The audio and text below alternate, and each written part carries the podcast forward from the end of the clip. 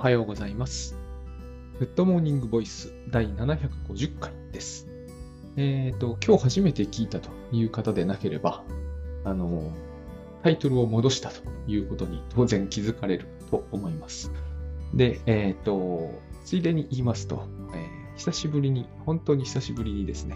えー収録のガジェットを iPhone に戻しました。これ何回ぶりだろう ?100 回ぶりぐらいな気がするんだけど、まあそれは嘘くさいんですけどね。でも僕の感覚では100回ぶりぐらいな感じがするんですね。えっ、と、ずっとパソコンで撮るように分け合ってしておりまして、で、つい最近になってようやくこう、アンカーの、アンカーのですね、えっ、と、Bluetooth 対応のヘッドステレオで、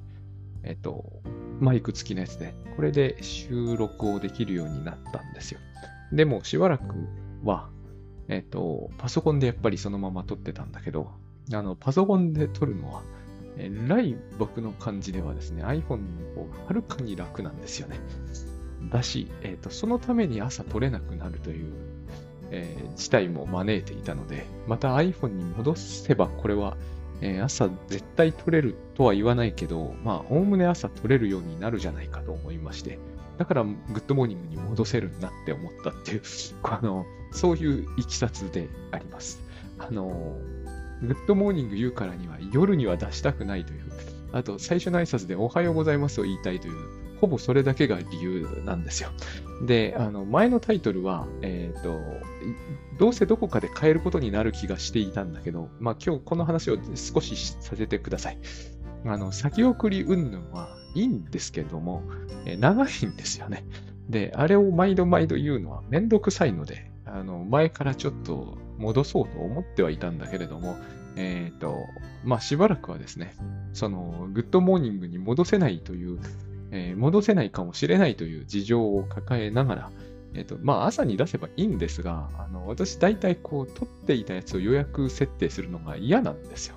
あれはめんどくさいわけではなくて、ただ嫌なんですね。早く出しちゃいたいというのを思ってるために、まあ、この際、グッドモーニング言ってて、えーと、夜に出してもいいやとこう思ってもいたんですけれども、えっ、と、グッドモーニングボイスってあんまり意味のないタイトルなんで、これで朝にさえ出さなかったら、何の意味もないタイトルになっちゃうなというのは、あの、少しありました。まあ、あと、それとですね、えっ、と、この話を今日少ししたいと思ってたんですけど、えータイトルというものを自分で僕は決められない性格というか、そういうところがあって、それは非常にこう、良くないなというか、良くなくないんだけど、えーと、自分の中で少し残念だなと思うようになってきてですね、えー下手でも何でもいいから、タイトルは自分で決めようと思うようになったんですね。自分しかやってないサービスなんだから。あの、グッドバイブスを援用したり、タスクシュートを援用したり、先送りもそうで、えっ、と、僕、書籍のタイトルってほとんど私は無関与に近いんですよね。後半に作った本ほど。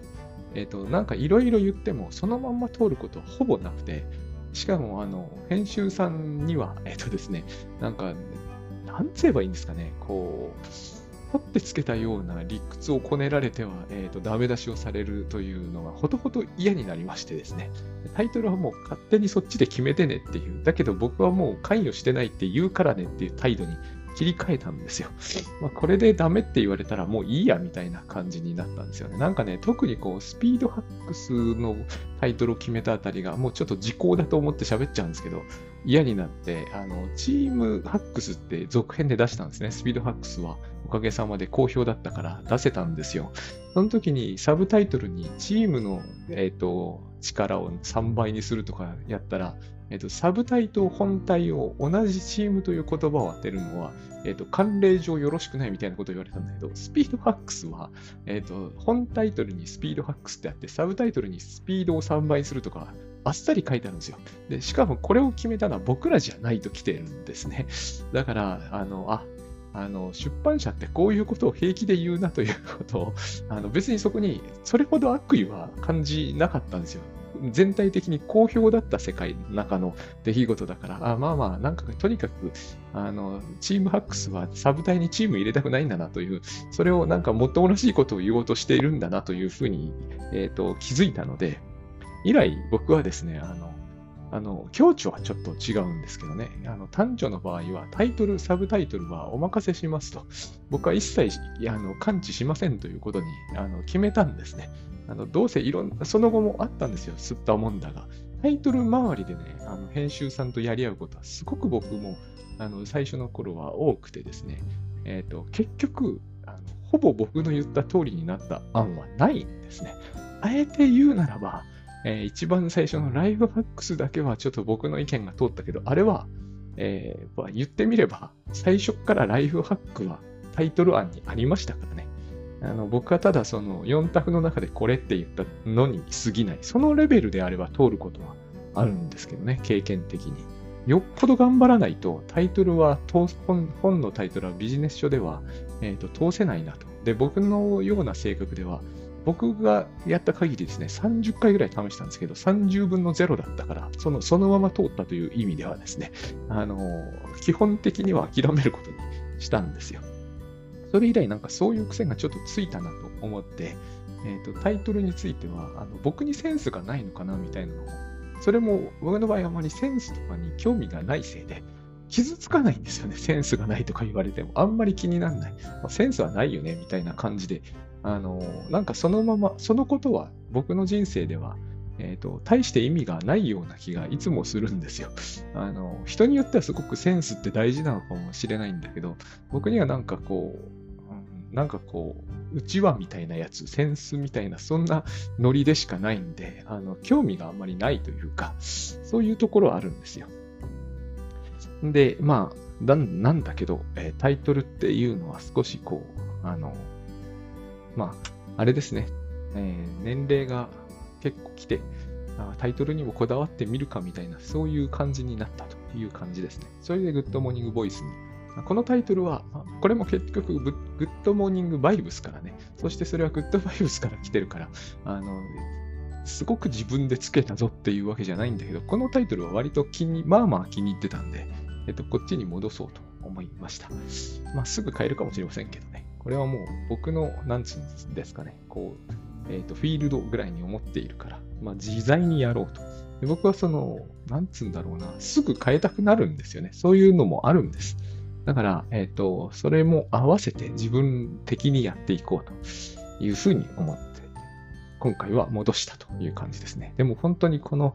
えー、今耳にかけているんですけど、これが手に入ったのはでかいなっていうふうに自分の中では、えー、今は思っています。これはすごい、えー、買って久しぶりに相当大正解だった感じがします。まあ、これも、あの、これだと聞きにくいですとか言われると、あの、また元に戻したくなったりするんだと思うんですけども、しばらくはでも、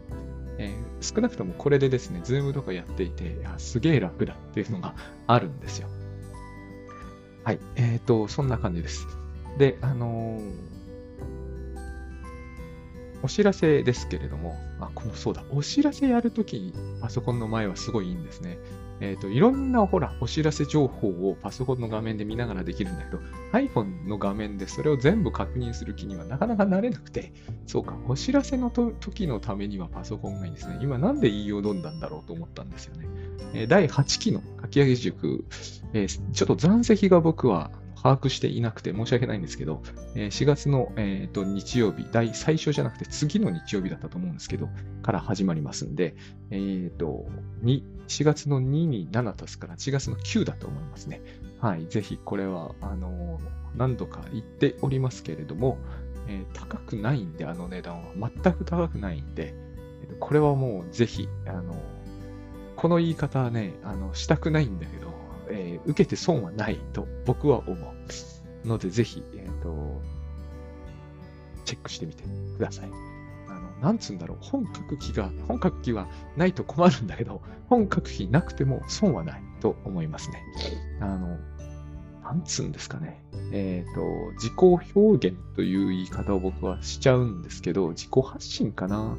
えっ、と、自己発信ってやっぱりね、あの、いいと思うんですよね。していった方が。えっ、ー、と、全くしない時期も割と大事なんですが、えっ、ー、と、したいと思った時には、あの、いろんな意味で、かき上げ塾の思想というか、アイディアは役に立ちます。え、ライフハック的なものはほぼないんですけどね。ほぼないんですけど、それよりもだいぶ役に立つと私はもう絶対的に確信しているんで、えっ、ー、と、なんといっても8期まで、えー、倉園さんと一緒にやってきてですね、私はこれでだいぶ自分の文章に対するこう、なんつうんですかね、文章というものと私みたいな関係が全く一変した感じがしています。あの何それほどのものが周りの人には感じられないかもなんですが、えーと、私はそれまでの文章に対するこう関係性というのかな、文章をどう取りやすかというかについては、すごいあやふやなものがあったんですけど、そこがなくなったんですよね。それだけでももう全然違うと思うんです。ここで何を書くかが、えーとはっきりする、常にはっきりするっていうのがあります。で、そのためにアウトラインを作るとかを一切しなくていいっていうのは本当にいいですよ。あの、僕も、あの、ライフハックだからなんですけどね、アウトラインとか、えー、その、それこそ企画、プロジェクトノートみたいなのを作るのが、かっこいい感じがしてたんで、単純に。えっ、ー、と、あと、あの、本を書くためのノートとかね、メモとか、一切いらん、いらない。あの、もともと、ああいうものが僕の場合はね、役に立った試しはなかったんですよ。そして、えーと、使った方が良くなるとか言われても、僕が自分で見直してみてですね、使った場合もあるんですよ、本だからやっぱりね。全然何にも良くなってないって 僕は思う、思ってたんですよ。僕は本そんなに読む方ではありませんけれども、やっぱり本読んで、あの文章力とか構成力とかだけを読むことは決してないんですけどね、自分は。面白ければ何でも好き、いいと思うんで、えそれこそ、あの、エロ本とかでも、あの、小説系で僕は読む方ですからね、ビジュアルがあまり響いてこない人間なんで、えっ、ー、と、あれですよ。だから、あの、今日はそういう話をするつもりはないんですけど、あの、北見書房さんか？ちょっとダメだな。下手に名前を出すとあの、あの、問題になりますね。あの、フランス書院ならいいよね。えっ、ー、と、結構読んでるんですよ。あの、半端なく読んでますよ。数としてはね。何の自慢にもなんない気もするんだけど。まあでも、一つの文化ですよね。そういうのも。だって、あの、僕は活字じゃないと興奮できないところがあったんで、あの、特に小学生の頃とかはそうだったんですよ。小学生の頃とかね、本当に。えっ、ー、と、言っててあれなんですけどね。まあそういうものなんですよ。だからそういうところで文章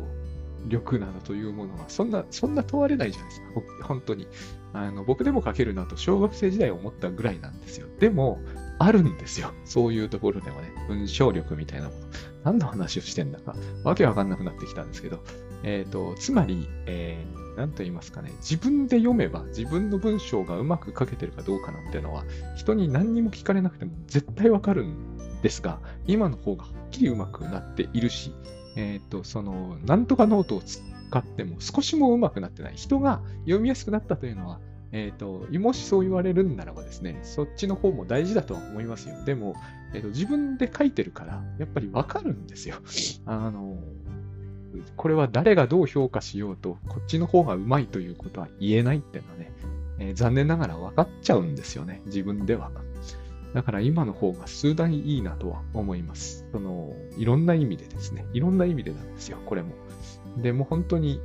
全くメモとかノートというものは、もともと使えた試しは僕、ないんだけどね。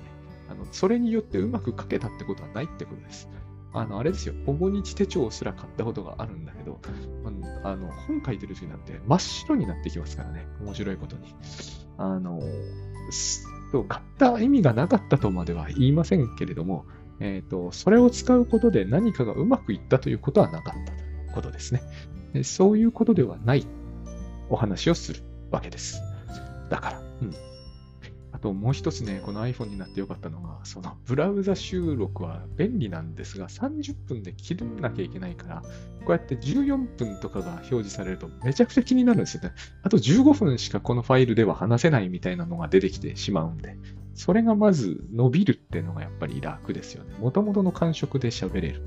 これ久しぶりの感覚、僕の中ではやっぱりですね。あと、あのもう一つがですね、えっと、4月の1日の、えー、これもちょっとタイトルが長くなっちゃってるんですけど、まあ、要するにじっくりやろうねっていうのの作業、えー、ワークショップ付きの、えーイベントをやります。で、これはまだ僕は諦めてなくて、渋谷でぜひやりたい。あの、リアルに最小傾向人数3人いた、いらっしゃれば、やるっていうつもりでいるんだけど、今のところ3人は程遠いなっていう感じがしていて、あの、もうオンラインだったら3人は突破できる感じなんですけど、えっ、と、オフラインの方はなんか3人行きそうにないと。で、3人行かなかったらもう渋谷の方はキャンセルしちゃって、あの、小田原に行ってしまおうと。これもうなんか小田原でいいじゃん感が出てきているんですけどね、これも。今回は渋谷でやってみたいっていうのがあります。まあまあ、そういうことでよろしければ、こっちは、えっ、と、こっちの話は、えっ、とですね、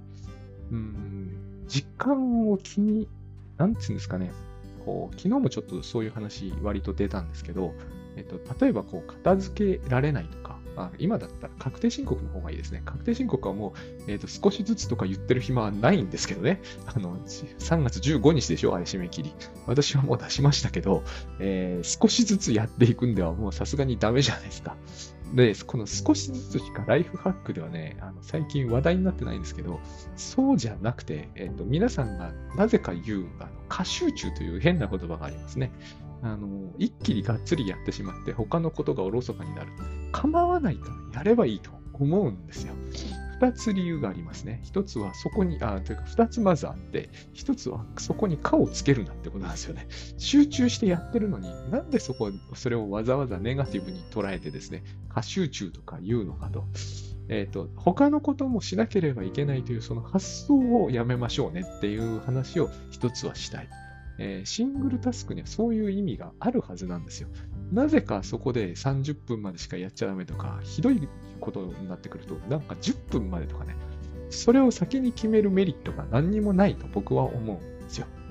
1分でもいいからというのは、ハードルを下げる話をしているのであって、1分で片付けましょうって話をしてるわけじゃないので、で、1分でもいいからって話をするときって、大体他のこともいろいろしなくてはいけないって話してるわけじゃないですか。それは、えっ、と、ここがちょっとややこしいんだけど、それはその通りではあるんですよ。他のことをしないわけにはいかないですよ、確かに。えっ、と、例えば娘が、えーの迎えに行かなきゃならないのに、娘待ってるのにですね、漫画に過集中してはいけないっていうのはわかるんだけれども、えっ、と、そこを少し突破して、そういうのをですね、外していかないと、えっ、と、できないこともありますよという話をしたい。一つには。で、それは僕は1分、あの、ハードルを下げるために1分にするというのと別に全然矛盾しないと思うんですよ。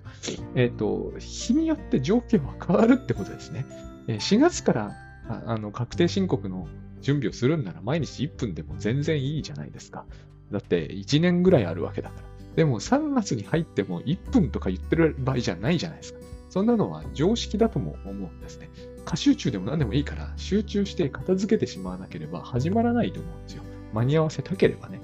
だから、そういうことがまず1点ありますと。で、もう一つも、まあ、似たような話にも聞こえるかもしれませんけれども、えっと、そもそもですね、あの、いろんなことをしなければいけないというのは何なんだっていう話。これは、その、事前に、事前に、これが問題なんだというのを、私も、えータスクシュート等で何度も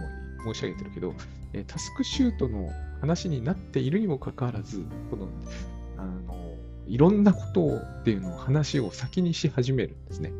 で、それは、えっ、と、イリュージョンとは僕はもう言わないで、ここれに関してはファンタジーだと思うんですね。えっ、と、いろんなことを並行して進めるファンタジーというのを勝手に頭の中に持っちゃってるんですよ。それをやめましょうねという話。えっ、と、これをやめることと先送りの話は大きく関わっていると思うんですよ。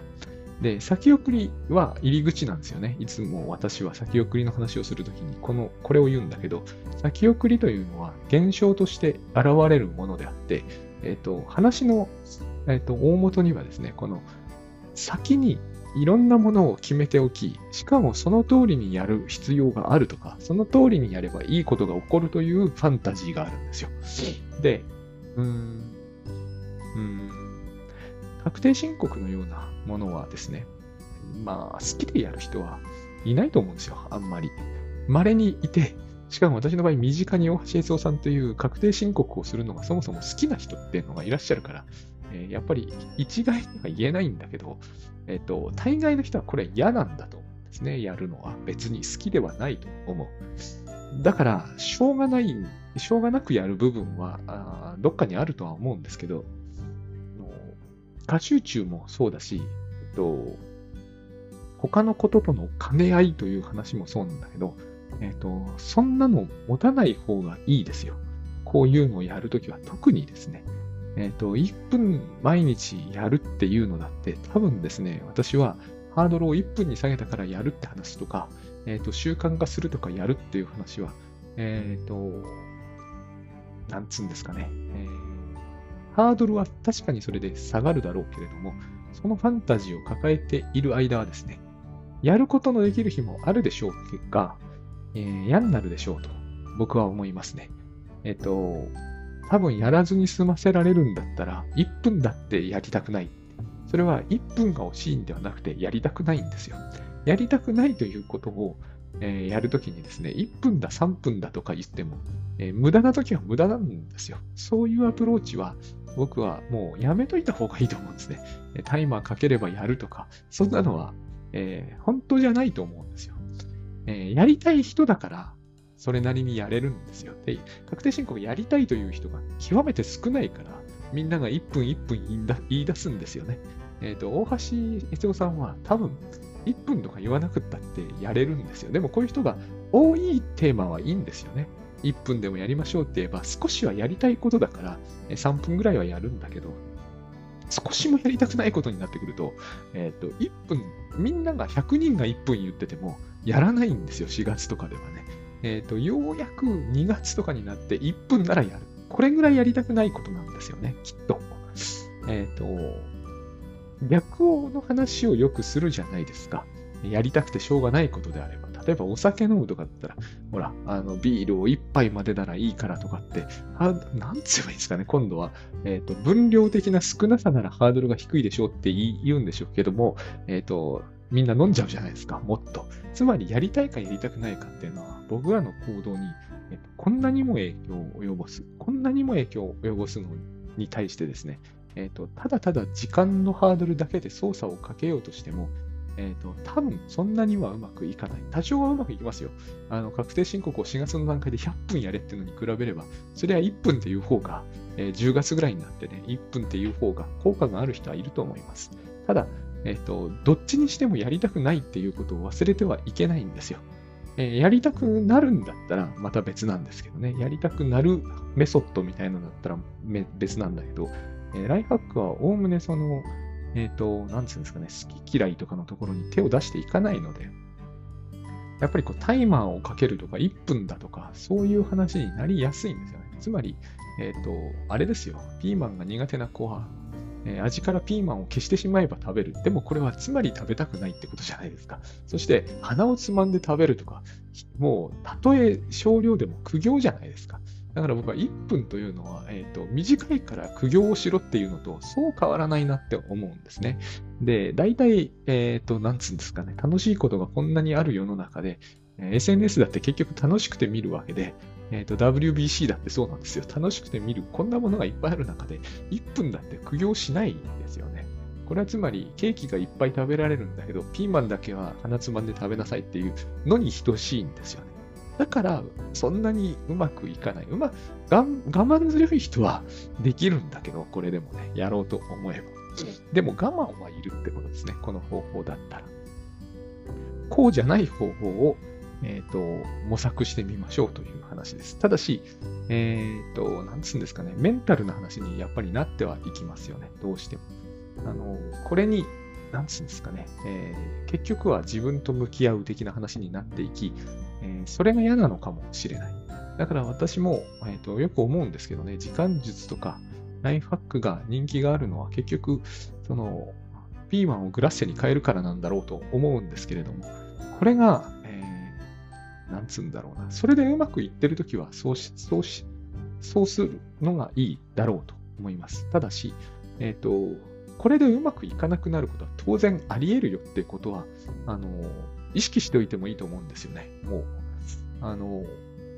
これでなぜかうまくいきませんみたいなことをおっしゃるんだけど、えー、それでうまくいくという保証は別にありませんと僕は思います。えっ、と、みんながみんな鼻つまめばピーマン食べれるわけじゃありませんっていうのと同じですから、これは。大した話ではないんだけれども、えー割とこの仕組み万能みたいに思っている方もいらっしゃるんで、仕組みは少なくとも万能ではないとは思いますね。で、あのー今日はこう雑然とした話を最初からするぞっていうふうに思ってたんで、こうやって雑然と話を進めておるんですけれども、えっ、と、なんだっけな。そう、えータイ、タイトルの話というかですね、えータイトルは今私戻して、えっ、と、もう一つの、あの、なんだ、えっ、と、セッションね、個人セッションで、えっ、と、1対1で対話するって、あれもタイトルを戻しているんですよ。あれはつまり最初から戻すつもりはどこかにあったんですよ。えっ、と、うまくいったらちょっと考えようと思ってたんですけど、うまくいかなかったらすぐ戻そうと思っていて、えー一旦つまり先送り系にタイトルを揃えてみてですね、えしっくりこないやつから順々に戻していこうというふうに、え計画をしていて、あの、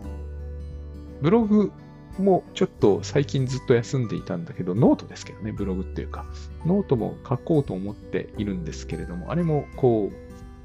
えっ、と、なんちゅうのああいうの、えー飾りみたいなやつ。最初の絵は先送りの僕の一番売れた本の表紙にしてあるんだけど、えっ、と、タイトルは別に先送りにしようという気はなくてですね。で、何にしようかっていうのはまだちょっと決めかねてるんだけど、ノートはそもそも考えてみると、ブログタイトルってなくていいんですよね。あの、マガジン作るときはマガジンタイトルはいるんだけど、ノートはノートなんですよ。あの、ツイッターと同じですね。あの、Facebook とかと同じなんで。ハンドルネームがあれば、その人が書いているものっていうことで、えー通る。だから私はそこがいいなと思って今ずっとノートやってるんですけど、まさにそうしようという、そ、それを、えそのままでいこうと。ただ、えっ、と、テーマはありまして、まあ僕はブログ書くときは今、グッドバイブスを広めるっていうテーマでいきたいんですけれども、グッドバイブスを広めるだと、まず次にグッドバイブスの説明が必要になるんですよね。僕はもう今、グッドモーニングボイスもそうなんだけれども、こう、タイトルの説明は極力したくはない。だから、えっ、と、先送りせずすぐやるとかいうタイトルにしているんですよ。これはタイトル読んでいただければその意味がわからんってことはないので。でも、えっ、と、タスクシュートといい、グッドバイブスといってですね、えっ、と、タイトルの意味自体はわかんないんだけど、あの、おそらく定着するであろうタイトルってあって、やっぱりこういうタイトルも付けたいという、まあ、あの、欲があるわけですね。で、そうしてみると、えっ、と、自分で決めなきゃダメだって思ってる、思ったんですよ。そうしないと自分が、えっ、と、納得できない素晴らしいタイトルは、結局どこかで変えたくなるし、えっ、と、意味がわからないタイトルは、えー説明しなければならないはずなんですよね、やっぱりね。で、説明するとなった時に自分でつけてないと、えっ、と、この説明をしたいという気持ちになかなかならない。これがいけないんだなっていうことに、えー最近ちょっと、えーと気が回ってですね。あ、自分で、えっ、と、わ、わかりにくかろうが、評判が良くなかろうが、まず自分でタイトルを、えっ、と、短く言えるやつをつけて、で、そのタイトルの説明もしたいという気持ちになれないとダメだっていうふうに、えー思いました。だから、あのまあ、ノートのタイトルは、ノートタイトルそれ自体はいらないんですけどね。それを、えーちょっとなんかテーマを考えながら、えっと自分のこう、活動のタイトルを少しずつ決めていきたいなと。まあ、ポッドキャストはしばらくこのグッドモーニングボイスで朝やれそうだから、あのやろうというふうに思っています。これで話が戻ったんですよね。で、あの、お知らせが終わって、そのお知らせの、あの、中で、先送りの問題についてお話ししたわけですね。だから今日は、なんかこう、取り留めもなくまとまりもないんですよ。で、あの、そのまま行くんですけれども、えーっとね、あの、やっぱりこうやって話してると分かりにくくな、分かりにくくはなるんですよね。あの、この番組自体がまさにそうなんだけれども、ネタ帳がないんですね。で、えー一時紙のメモにね、ネタを書いていた時代があったんですけど、全く使わなかったんですね。全部ただ捨てたんですよ。えっ、と、それぐらい、この、えーあの、事前に決めておいたことをやりたくなる瞬間ってないんだと思うんですよ。私は。だから先送りっていうものを、どんな工夫をしようと、事前に決めたことを、えっ、と、それこそこう鋼の石でやるとかもダメだし、その時が来たら1分だけタイマーかけるのも僕はダメだと思うし、えっ、と、その習慣をつけるためにご褒美つけるとかもダメだと思うし、そもそも習慣化すれば続くというのは嘘だと思うし、えっ、と、なぜならやりたくないから。やりたいことなら習慣化する、するまでもなく習慣化します。酒やめられないようにですね。でも、えっ、と、やりたくないことは習慣化しないと思います。えっ、と、あれですよ。ご褒美が外からもらえる場合は別です。それが行動科学ですからね。その、私にコントロールの及ばない、えー、ご褒美。例えば、なんだろう。そんなことありえないけど、えー、確定申告の何かをしたら、天から1万円が降ってくるならみんなすぐ習慣化できます。これは仕組みでも何でもありませんから、まあ、それを仕組みと言うならば仕組みだけど、そういうことなんです。やりたくないんだったら無理ですよ。あの、やった後にいい気分にはなりませんからね。それ報酬として機能しないってことですよ。だからさっき、あの、大橋悦夫さんは好きだから違うって言ったんですよ。えっ、ー、と、やって気分が良くなれば、報酬としてそれは機能するから、えー、習慣化もするでしょう。これは、まあ、行動学習なんですよ。行動を繰り返すという学習なんですね。え、ー、と、それでだから逆に困ってる人もいっぱいいるということですよ。景気があの、あのね、血糖値高いけどケーキやめられないとかですね、体型がうんぬんではないんですよね、血糖値っていうのは。痩せてても高い人はいますからね。えっ、ー、と、今私のまさに岐阜がそれで大変苦労していらっしゃる。薬で血糖値下げなきゃなんない。そういうことがあってもやっぱり岐阜も甘いものに手が自然と伸びちゃいますからね。これがまさに行動学習なんですよ。そういうことはありますね。えっ、ー、と、習慣化と言ってるのはこれを指しているんです。同じことが確定申告では起きないってことです。好きでなければ。で、えっ、ー、と、そういうことなので、うんと、ここで話が飛躍するようなんですけれども、えっ、ー、と、何が必要かなと思ったらですね、まず、えっ、とですね、本当は一つなんだけど、あえて二つ言うとですね、二つっていうか、え、ー、と、二つの対象がありまして、え、ー、と、一つは、あの、なんだろうな、話がわかりやすくするために、本当はちょっと違うんですけど、えっ、ー、と、結末を信頼するっていうことが多分必要なんだと思います。いきなりあの用語がグッドバイブス的に飛んだんですけれども、えっ、ー、と今日はそういうもう気にしないで進めていこうと思っていて、えっ、ー、と結末を信頼する。つまり、えっ、ー、とですね、損をすると思うから、やっぱりできなくなるんですよ。過集中の話に戻っているんですね。えっ、と、確定申告をこの後に、この、この状態でやるならば、もはやかだろうがかでなかろうが集中してガッとやる以外は僕はないと思うんですね。で、昨日そういう話がやっぱりさっき見た通り出てですね、例えば掃除に夢中になって掃除をするのはいいんだけど、掃除をしても仕事は進まない。そして、えっ、ー、と、いろんな他にやらなきゃいけないことがある中で、えっ、ー、と、掃除に集中するのが、まあ言ってみれば怖いわけですね。ここに不信感があるんですよ。結末に対する。僕らはその結末が怖いもんだから、ある種の結末を招いたら、その後自分がそこに、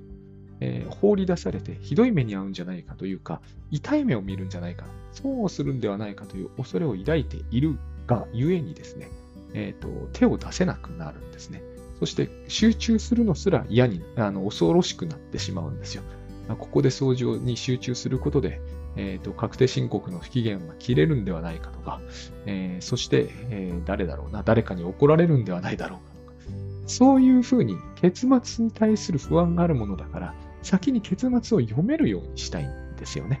えっ、ー、と、こうしてもこう、こうして、こうして、こうしたらいい結末が待っている。少なくとも恐ろしい結末は待ってないということを明らかにしたところで、えっ、ー、と、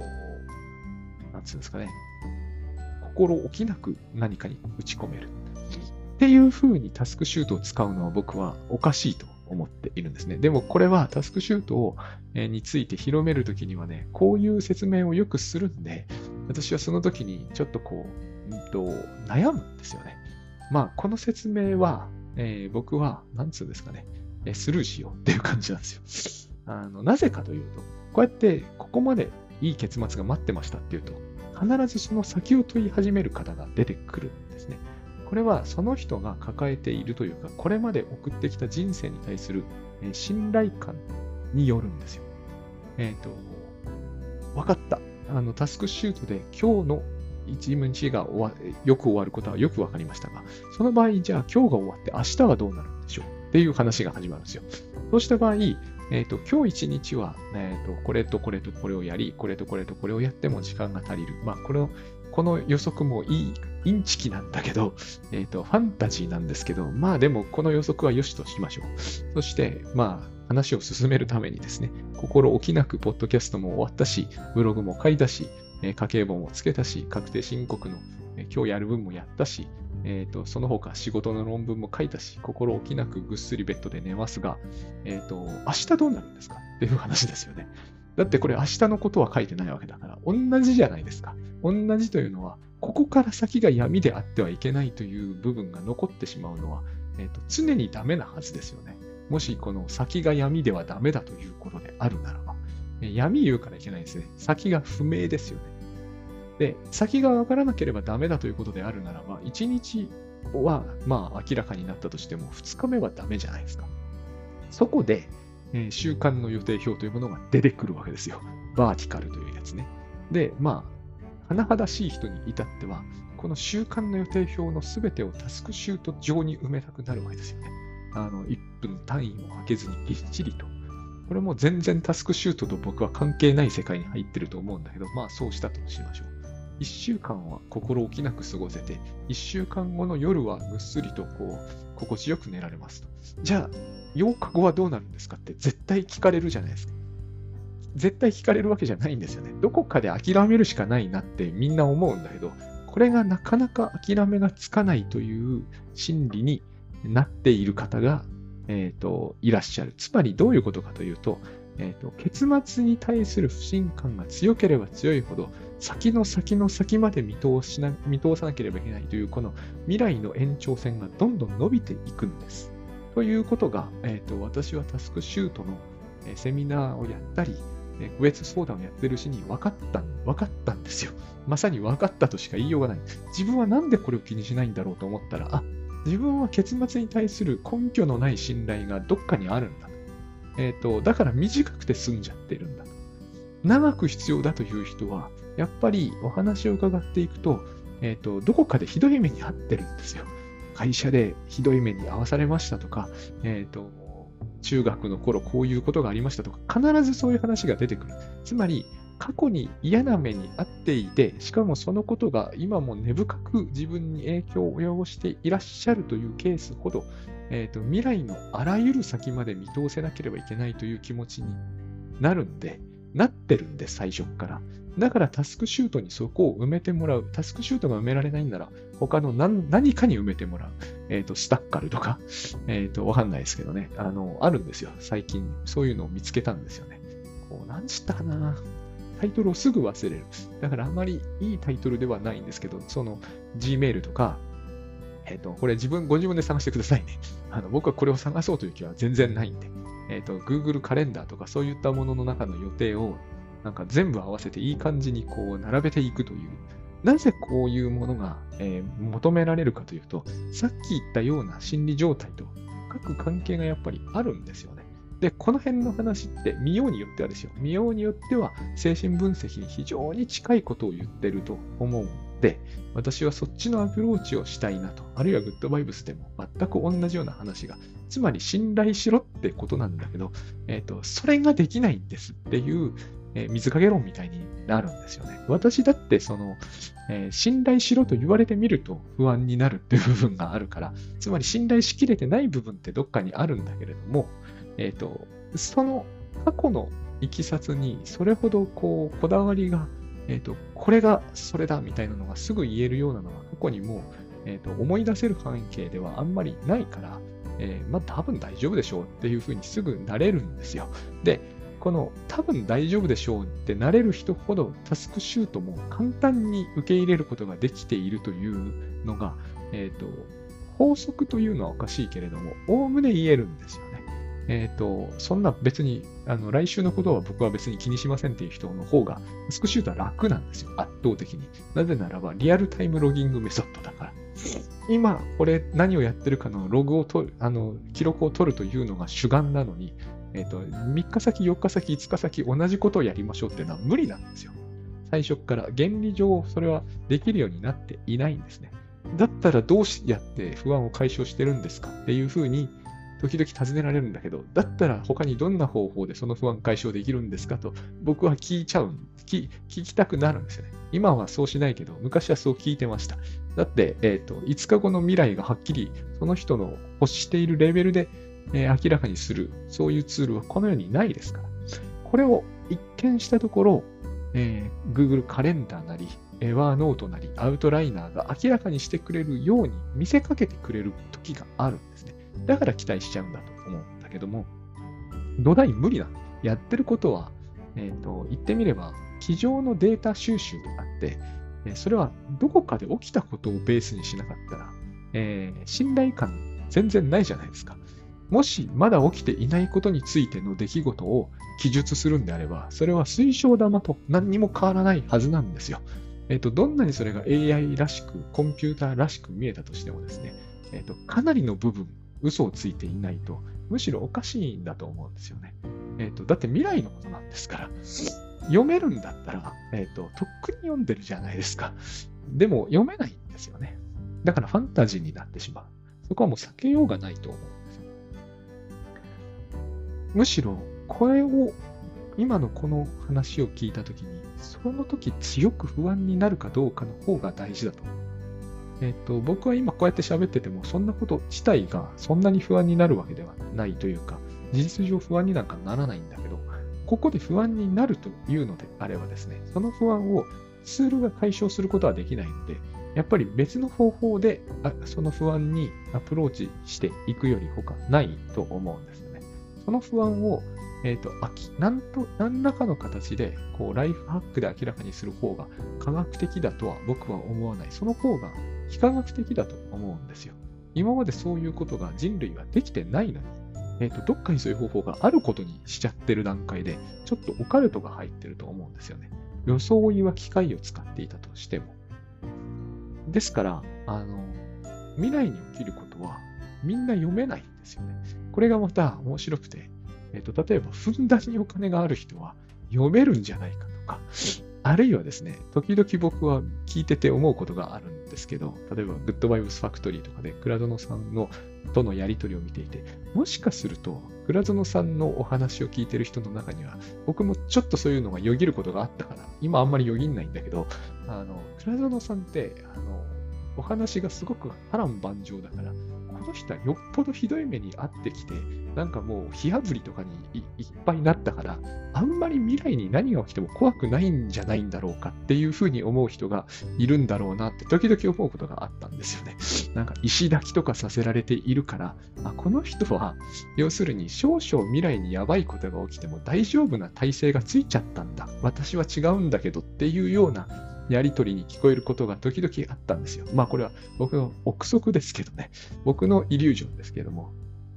昔僕そんな風に思ってた時代があるんですよ。僕は弱い人間。なぜならば、えっ、ー、と、すごく割と、こう、環境上恵まれてきたから、石抱きとかさせられてないから、あの、身体的な恐怖感とか臆病さが根強くて、だから未来が読みたくなってもしょうがないんだぐらいに思ってた時代があったんだけど、大体そうじゃないんですよね。えっ、ー、と、なんかね、パッと見の印象に騙されてはいけないと思うんですよ。えっ、と、例えば僕のその昔仕事、今も一緒に仕事してますけども、特にこうライフハック系で言うと、えっ、ー、と、ノーセカンドライフの立花さんとか強そうなんで、この人はなんかこう強そうだから、えっ、ー、と、未来が読めなくても大丈夫なんだろうなという、そういう適当な考えに落ち着いていた時代が僕結構あったんですよね。あの、だから自分はちょっとか弱いので、未来をいっぱい見通しておかないと大変やばいに違いないみたいな、そういう考え方ですね。あの、これはそんなことはないんですよ。そんなことはないんだなということを、えっ、ー、と、それこそ割とこう有料ですけどね、立さん、立花さんのノートとかを読んでると、そんなことはないんだということがよくわかるんですよね。えっ、ー、と、強いから何が起きても大丈夫みたいな、そういうわけじゃないんですよ。話が全然違うんですよ。その、この場合の強いというのは多分に身体的なものを僕は指しているんだけれども、なんかあれですよ、だから、プロレスラーみたいな人だったら、えっ、と、未来に何が起きても大丈夫だから、タスクシュートでそんなに頑張らなくても大丈夫なんだな、みたいな、そういうところっていうのは、えっ、と、僕がそう思ってたところがあったということですね。あの、だから信頼っていうのはそういう意味なんですよ。えっ、と、不信感がある限り、やっぱりこう、未来のね、えー、リスクとか、あの、石を取り除いておきたいっていう表現を時々する人がいらっしゃるけど、そういうことがあって、えっ、と、道をきれいにしておいて、つまずく位置を、こう、なるべく排除しておけば、えっ、と、スムースに歩いていくことができるし、痛い目を見ることもないから、えっ、と、それをしたいんだっていう話にしてしまう。そこから、あの、先送りが実は来るんですよ。あの、過集中はつまずきを作り出しているというふうに誤解されているんですね。だから集中に過をつけちゃったりするわけです。えっ、ー、と、そうではなくて、ありとあらゆる、こう、対策を打っておく。えー、その中にですね、その中に、例えば、えっ、ー、と、本をたくさん読むとか、えっ、と、英語の勉強もしておくとか、なんならこう、プログラミングとか、今で言うとこう、えっ、と、チャットなんとかの使い方とかも、こう、押さえておくとか、こうしてやることがものすごく多岐にわたって、すべてのことをですね、こう、1分ずつやるみたいな世界が起こるんだろうと思うんですよね。でも、えっ、ー、と、そうしたとして、え、1分ずつ毎日やったからといって、それが100日経った時、全部役に立つということになって、しかも、え、その時には、え例えばですけどもね、100日後に起きたことは、えっ、と、後ろから追突されましたと。あ、この後ろから車で追突された時の対策というものは、毎日1分ずつやってなかったから、これをや入れてなかったから自分はひどい目にあったんだっていうように考えると、キリがなくなるじゃないですか。まあ、だから車に乗らないとかいう話もライフハックでは出てくるんだけど、そうすると今、そうするとですね、僕が思うに、ものすごく不自由になっていくんですよ。ものすごく不自由になっていく上に、自分の毎日の活動がえらく時間的には断片化していくっていう状態を生み出して、しかも、えーと、その大半は、ここが一番大事な点なんですよ。その大半は、えっ、ー、と、そうか、こういう変な声が、変な声って言っちゃダメですね。あの、でも、こう、入ってくるから、この番組、朝やるのの難しさがあったんですね。だから、あの、防音とかをするんだな。あの、あれです。えっ、ー、と、さっきの断片も良くないと思うし、えー、対策がキリがなくなっていくのも僕はごめんだけれども、えー、何よりもいけないと思うのは、その大半がやりたくもないことだってことなんですよ。えっ、ー、と、やりたくないから1分ずつやるんだったらいいでしょうっていう、あの、鼻つまんでピーマン作戦はですね、えっ、と、でも、そのやりたくない1分ずつを日に100個やると、結局やりたくないことを100分やることになるじゃないですか。英語の勉強だろうと、チャットなんとかでも、えー、それこそ保険だろうと、えっ、ー、と、ぶつかられた時とか煽り運転への対策だろうと結構なんですけど、やりたいのかどうかって大事ですよね、すごくね。えっ、ー、と、やりたくないことは全部消した方がいいと本当思うんですよ。だって、えー、やんないですよ、やりたくないことなんて。何度も言ってますけれども。えっ、ー、と、習慣化もできないです。やりたくないことなんてね。えっ、と、だって煽り運転対策なんかしたいと思わないじゃないですか。僕はね、ワイドショーで見るたびに思うんですよね。これずっと見てたいと思う人の心理が僕には到底理解できない。で、現実に僕、煽り運転を食らったことって、こういうこと言わない方がいいんだけど、一回もないんですよ。生まれてまだ。50歳だから、まあ30年ぐらい運転してますよね。で、ほぼ毎日運転している。一回もないんですよね。一回ぐらいは生涯であり得るかもしれないけど、その対策を毎日1分ずつ打つとか、僕ならすごいごめんだと思うんですよね。えっ、ー、と、この話すると、そんなの当たり前だと思われるでしょうけど、僕からすればですね、えっ、ー、と、何かの対策を毎日1分打つなどというのは、えっ、ー、と、これと何も変わらないような気がするんですよ。え全然楽しくないし、全然現実的な気もしない。え結局あの、確定申告を毎日1分ずつやるというのは嫌な人にとっては、これより嫌だと思うんですよね。煽り運転より嫌だと思う。煽り運転の対策を毎日1分ずつやるよりも嫌だと。そして結構不毛だとも思うんですよ。だから、えーと、集中して、どっかのタイミングで、えーと、やる方がまだマシで、その時集中に顔をつけないということ。そして、その後の事態に対して、え、ー、と、うわ、やっぱりこんな風に確定申告を7時間もやっちゃって、終わってもいなくて、しかも他のことがおろそかになって、明日寝不足になってとか、そういう、えっ、と、ネガティブなファンタジーで頭を埋め尽くして、えっ、と、毎日毎日を、こう、なんつうんですかね、えっ、と、まあ、僕の言葉で言うならば、扁桃体で、扁桃体の活動でいっぱいにしてですね、えっ、と、すっかり気落ちした状態で、翌日を迎えない方がいいんじゃないかと思うんですよ。Música